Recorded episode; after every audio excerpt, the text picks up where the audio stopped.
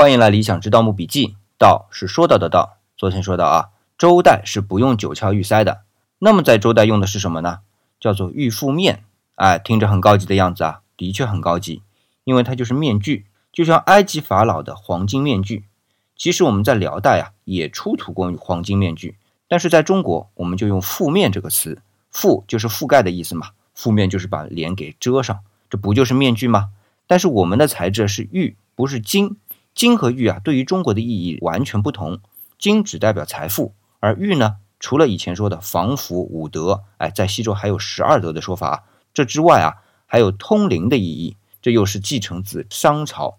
除了意义不同，制作工艺也完全不同。我们知道黄金的延展性非常好啊，制作面具工艺就相对简单。而玉呢，制作面具啊就复杂的多得多。早期我们甚至看到啊，这个面具是用整一块玉根据死者的面容给掏出来的。